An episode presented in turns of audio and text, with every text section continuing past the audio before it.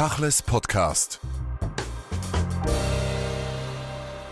David Dambic ist Journalist und Autor. Mit ihm sprechen wir heute über das neue Buch Der blaue Koffer der Familie Samos, Briefe und Erinnerungen. Ich möchte mit der Frage starten, Wann ist eigentlich Geschichte zu Ende? Also aus meiner Sicht ist Geschichte nie zu Ende, denn Geschichte ist ja sehr hilfreich dafür, die Gegenwart und die Zukunft zu verstehen. Und die Geschichte mit dem Buch ist tatsächlich eine solche, die die Probleme der Gegenwart auch gut erklären kann. Sie sind 1959 in Berlin geboren, sind mit einer Geschichte aufgewachsen, die sich im Laufe der Zeit dann gewandelt hat. Ein Stichwort ist dieser blaue Koffer, auf den der Titel des Buches sich bezieht, der ihre Tante ihnen gegeben hat. Die zweite Frau ihres Onkels.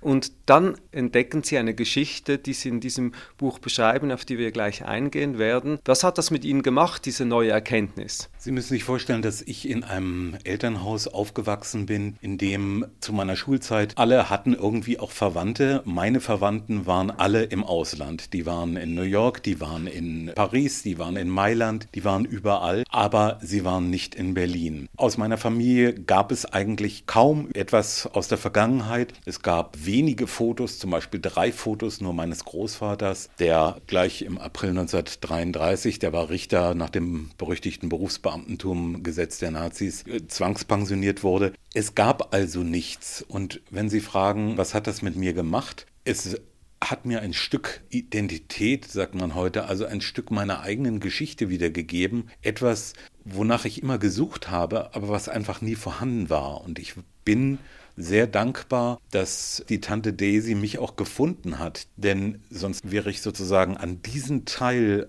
an diesen wichtigen Teil meiner eigenen Familiengeschichte nie herangekommen. Sie waren 16 Jahre, als Sie Ihren Onkel Fritz in Amsterdam bei einer Hochzeit getroffen haben.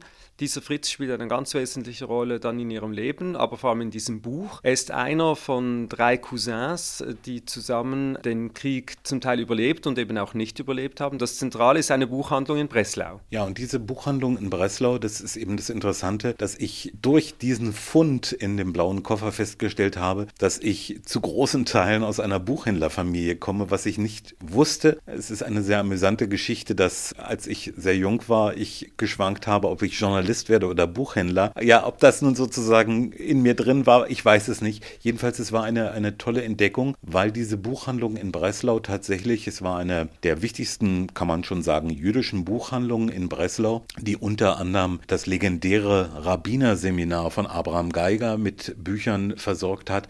Also das ist, ist schon eine Buchhandlung gewesen, die sehr zentral war. Ich glaube, es ist auch immer wichtig zu wissen, dass Breslau nach Berlin und Frankfurt am Main ja ursprünglich die drittgrößte jüdische Stadt damals im Deutschen Reich war. Das zum Verständnis, glaube ich, wichtig zu wissen. Aber es gab eine Fülle von jüdischen Buchhandlungen, aber die Buchhandlung Nani Samosch war tatsächlich eine der zentralen. Was so faszinierend am Buch ist, dass er bis zurück ins 19. Jahrhundert geht, dann die Kriegszeit und die Nachkriegszeit erzählt, ist eine Kumulation von Weltgeschichte an diesem Beispiel. Auf der einen Seite gibt es natürlich viele Bücher, die zu solchen Themen erscheinen, auf der anderen Seite findet man hier vieles, was in anderen vielen Büchern geschrieben ist, in einem Buch vereint. Der Punkt ist, auf den ich hinaus will, dass diese Geschichte dieser drei Cousins, die dann auch in diesen Briefen sich widerspiegelt, sehr unterschiedliche Wege nimmt. Der Onkel Fritz, der das KZ überlebt, sterilisiert wird, hat dann auf einmal eine völlig andere Geschichte als der ermordete Cousin und dann der andere Cousin, der überlebt. Das ist natürlich eine ungemein tragische Geschichte. Fritz Samosch, mein Onkel, ist nach dem Anschluss Österreichs geflohen von Wien, wo er geboren war, nach Amsterdam, hat dort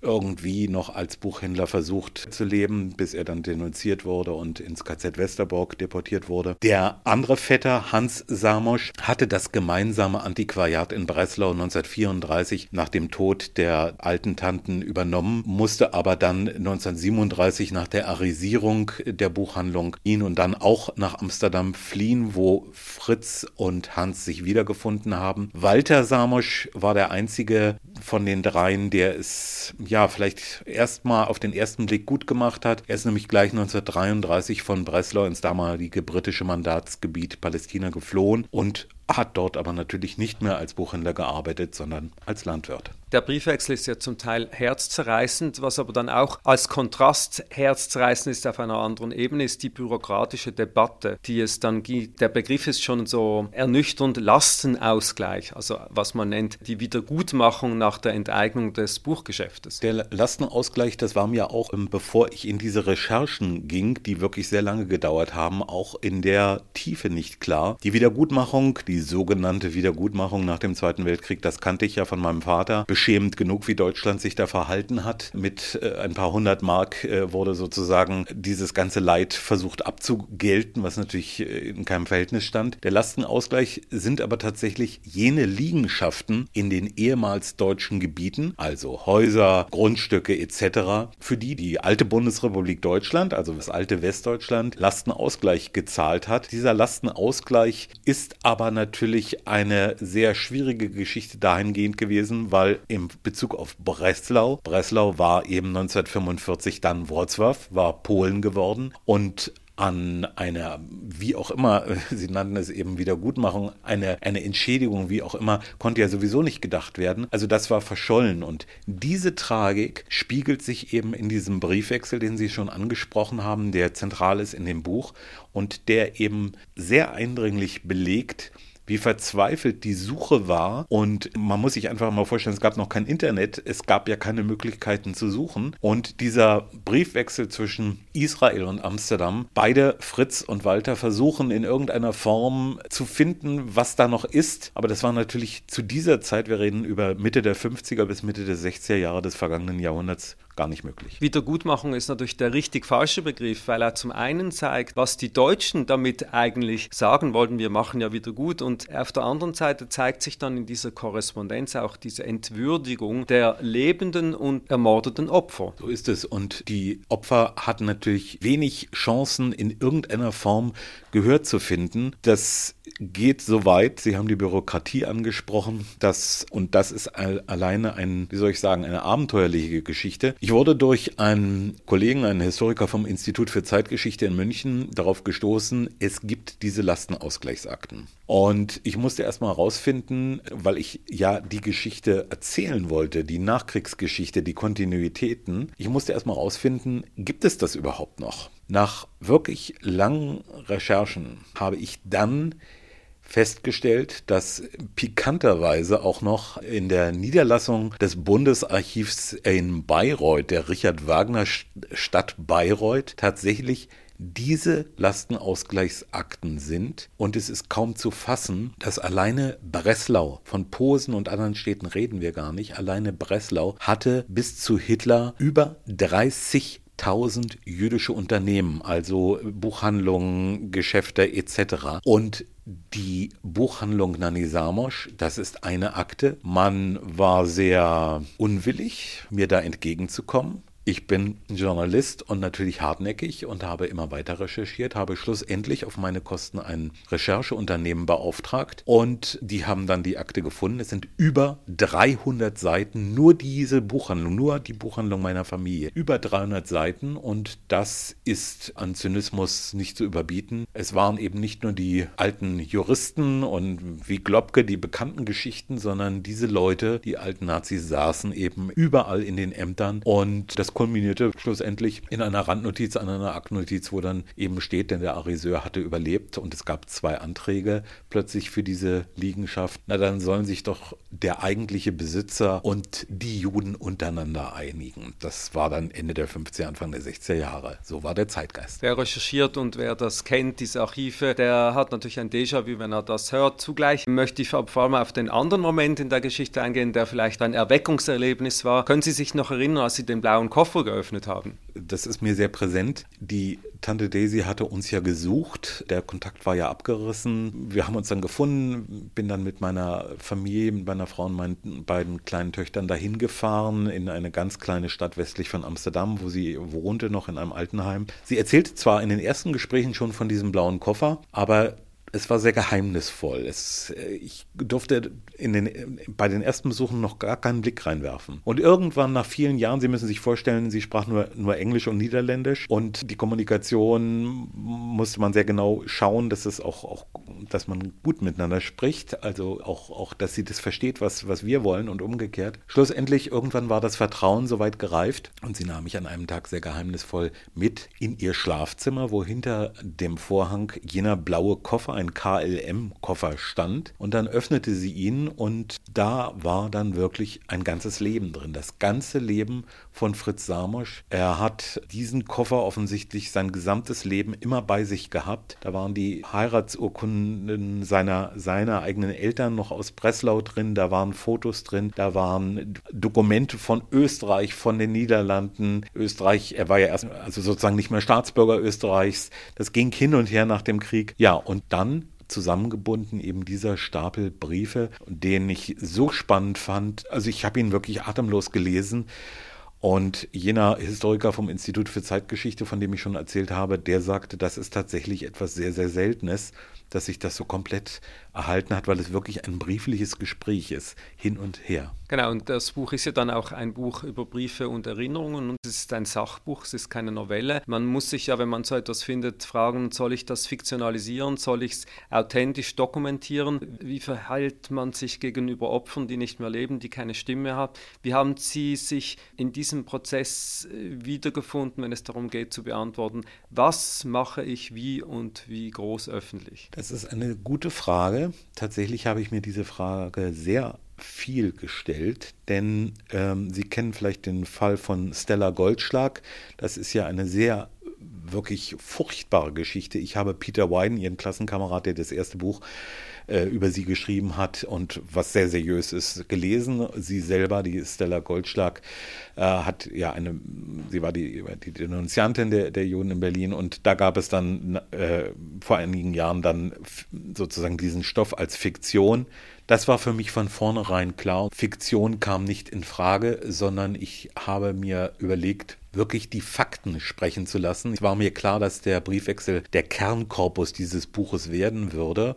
Und ich habe mir sehr genau überlegt, ob ich beispielsweise Redundanzen kürze, habe mich aber dagegen entschieden, weil nur dadurch ist es für heutigen Leser nachvollziehbar, ich habe natürlich sehr darauf geachtet, äh, dass Personen der Zeitgeschichte da irgendwie nicht, nicht äh, behelligt werden. Nun sind diese ganzen Menschen, die sind nicht mehr unter uns. Und ich habe vor vielen, vielen Jahren mit Hans Saal ein Interview geführt, der sagte, warum schreibe ich ja, weil, weil ich mir sozusagen selber einen Auftrag gegeben habe. Und um Ihre Frage im Kern zu beantworten, ich habe mir selber den Auftrag gegeben, diese Mittelstandsfamiliengeschichte, die nicht von großen Namen lebt, sondern wirklich eine nachvollziehbare Mittelstandsgeschichte ist, so zu erzählen, wie weit ich sie eruieren konnte. Tatsächlich gibt es einige Leerstellen, und die habe ich aber auch benannt, wo eine Recherche nicht mehr möglich war. Ich habe tatsächlich Quellen in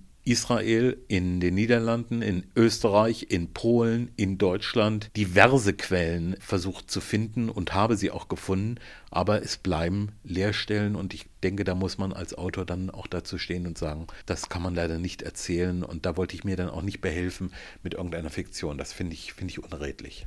Simon Wiesenthal, der Nazijäger, hat immer gesagt, ich bin der Anwalt der Ermordeten, diese Menschen, die keine Stimmen mehr haben und auch nicht die Möglichkeit haben, ihre Geschichte zu erzählen oder Recht einzufordern. Sie sind lange Journalist, Sie sind vielleicht so eine Art auch Chronist des Nachkriegsdeutschlands. Sie haben beim amerikanisch-deutschen Sender RIAS gearbeitet, bei Deutschlandfunk, haben sehr viel gemacht. Dieses Chronistentum dieses authentische Dokumentieren der Nachkriegsgeschichte und der Geschichte, die geschehen ist, ihnen am Herzen. Das sieht man auch in diesem Buch. Was kann das bewirken? Nun, ich habe die Hoffnung, und so ist das Buch auch konzipiert, dass es Verwendung finden könnte, nicht nur im Schulunterricht, sondern auch im universitären Bereich, weil natürlich es durchaus möglich ist. Ich habe mich mit meiner Frau, die ist Lehrerin, beraten und es ist natürlich sehr gut. Meine Tochter, meine ältere Tochter ist auch äh, Studienrätin und wir, ich habe mich mit beiden beraten und sie haben mir eigentlich sehr dazu geraten. Einzelne Briefe beispielsweise kann man wunderbar verwenden, um äh, einen Brief oder einen, einen Briefwechsel kurz zu lesen und dann darüber zu diskutieren, was das bedeutet. Also es ist sozusagen auch mit einem kleinen pädagogischen Hintergedanken geschrieben und wenn das geschieht, geschehen würde, das würde mich schon sehr freuen. Ich werde im Herbst in äh, Thüringer Landtag vor Schülern das Buch erstmals vorstellen und bin da auch selber sehr gespannt, wie das sozusagen aufgenommen wird. Nun haben Sie das Buch ja nicht als Historiker geschrieben, sondern es ist ein Buch, in dem ein Pösselstein Ihrer eigenen Geschichte, wenn man vielleicht sogar sagen kann, Identität sich dann entschlüsselt und wiedergegeben wird. Wie stark ist das persönliche Element gewesen und das Ringen dem Text für Sie als Person der Nachgeborenen? Das ist eine gute Frage. Das erste Problem, was ich hatte, und das kennen Sie als Journalist ja auch, wir Journalisten sind ja eigentlich so gebrieft, dass wir nicht ich schreiben. Nun musste ich das erste Mal ich schreiben und das war schon sehr ungewohnt. Und je tiefer ich aber in diese Materie eingestiegen bin, desto mehr merkte ich auch, was das mit mir macht. Also das ist, das ist tatsächlich etwas sehr Persönliches. Natürlich überlegt man sehr, ob man das in die Öffentlichkeit gibt. In dem Falle finde ich es aber wirklich wichtig, das zu tun. Sie wissen, es gibt über die Shoah, das äh, sozusagen gilt ja als das best erforschte Gebiet der Menschheitsgeschichte. Es gibt meter, meterweise Literatur darüber.